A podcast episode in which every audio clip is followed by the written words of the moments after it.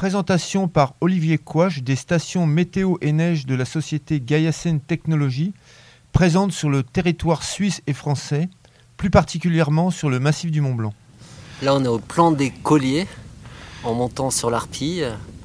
Et puis c'est un site de mesure euh, de hauteur de neige pour l'observateur euh, des dangers naturels de la région hivernale qui s'appelle Jean-Luc Lugon.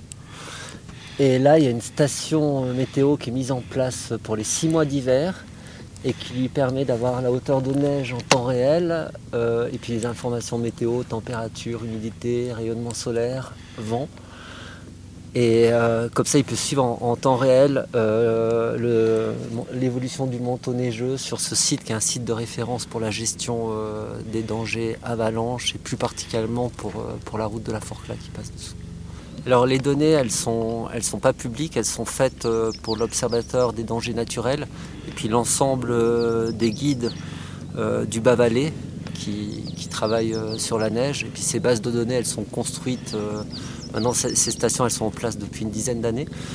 donc ça fait une base de données qui permet d'appréhender des épisodes à risque. Parce qu'après, ça permet une petite analyse statistique. Ces, données, elles sont utilisées aussi pour des outils de prévention.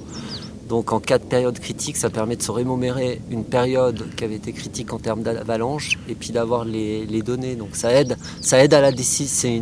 C'est une, aide à la décision en cas de, période à risque. Alors ces stations, comme j'ai dit, en fait, il y a différents types euh, de stations météo qui sont mises en place pour la gestion des risques ou la gestion des cours d'eau. Voilà, il y a différentes applications. Stations qui sont mises de façon annuelle, c'est-à-dire c'est des stations qui restent toute l'année en place pour surveiller des glaciers avec des appareils photo. Donc c'est des stations qui ont des structures un peu plus grosses que celles-là, qui sont faites aussi pour la haute montagne. On peut aller jusqu'à 3000 mètres en station autonome, en énergie. Et euh, donc il y a une maintenance annuelle qui est faite chaque année. Ces stations, elles sont mises en place que pendant la période à risque, c'est-à-dire l'hiver. Parce que l'été, en fait, ici, ça ne présente pas de, risque particulier.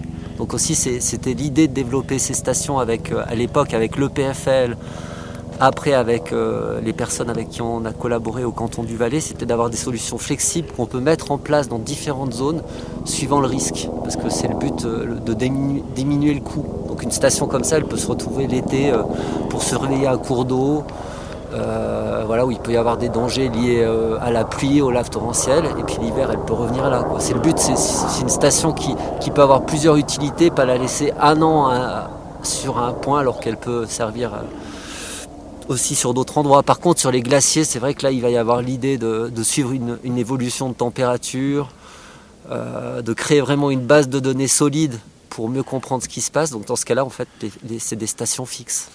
Donc nous, on a des stations requins sur la vallée blanche, euh, à différents endroits aux Écandis, euh, sur des glaciers rocheux euh, dans le canton du Valais. voilà, il y a différentes applications. Après, il y a des applications aussi sur le Rhône pour suivre l'évolution d'un cours d'eau. Il y a des applications en falaise pour suivre les mouvements des falaises. Euh, les appareils photo, il y a des appareils photo aussi. Maintenant, on a développé des zooms. Ça permet de suivre en temps réel une pente avec une perche à neige, donc à un kilomètre recueillir des informations qu'on ne peut pas avoir sans aller en vol hélico ou en drone. Et puis il y a toujours l'idée de suivi en continu, de créer une base de données, parce que ce n'est pas une mesure ponctuelle à un moment. Ouais, donc ces, stations, en fait, elles sont alimentées euh, par un panneau solaire, une batterie, un convertisseur de charge. Et euh, la transmission, elle est faite par un module euh, GPRS, qui utilise une carte SIM euh, data et puis qui, utilise l'opérateur disponible. Donc en Suisse, on, fait toutes les transmissions avec Swisscom parce qu'ils ont une bonne couverture. Et voilà, puis si on va sur France, on prend un autre opérateur, Orange ou SFR. Alors le, défi, c'est clair que pour la haute montagne, ces, ces stations, elles doivent être autonomes en énergie. Donc ça veut dire que le système qui va transmettre les données, l'acquisition, on doit consommer peu en, énergie. Donc là, suivant le type de station, on va pouvoir adapter la taille du panneau solaire.